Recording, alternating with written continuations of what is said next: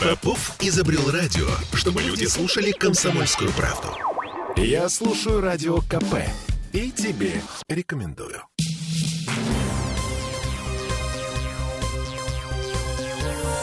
Темы дня.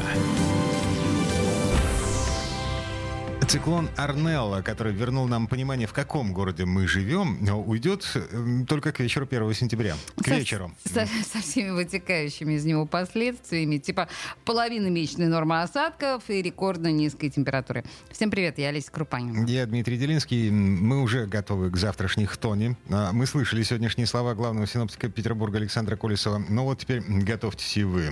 Он определяет погоду на всем северо-западе. Попали под него Псковская, Новгородская, Ленинградская, сейчас уже и Карелия. И в его северной шапке вот эти вот э, плотные облака, сильные дожди. Все время северный ветер, довольно свежий. Самый сильный ветер все-таки вот вчера-сегодня был. Э, в дальнейшем он ослабевает, но еще и первого числа до 7-12 метров в секунду. Осадки э, сильные начались вчера. Сегодня они продолжаются в течение дня. Уже там где-то в Киришах это по 49 миллиметров вылилось. Это практически наше опасное явление, это 50 миллиметров за 12 часов. Так что осадков очень много. В течение сегодняшнего дня они продолжаются с небольшими перерывами. Завтра, надеюсь, что все-таки к вечеру циклон отойдет дальше, и вот эта вот зона осадков будет прекращаться. Вот таких интенсивных, которых больше, они будут уменьшаться по интенсивности. И уже 2, 3, 4 числа осадки переходят в кратковременные дожди и повышение повышение температуры воздуха с вот этих ну, 9-11 градусов до 10-15, я думаю, что там 13-15 градусов выходные, понедельник, вторник следующие будут.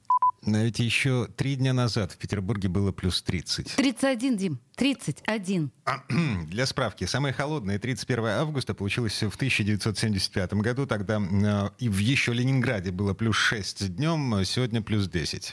А самое холодное 1 сентября в 87 году в наших краях было чуть меньше плюс 10. Так вот, завтра, может быть, около 9 градусов тепла. С одной стороны жесть, а с другой стороны дети, которые пойдут в этом году в школу, запомнят 1 сентября на всю жизнь. Кошмар. И вообще в целом сентябрь будет холоднее климатической нормы.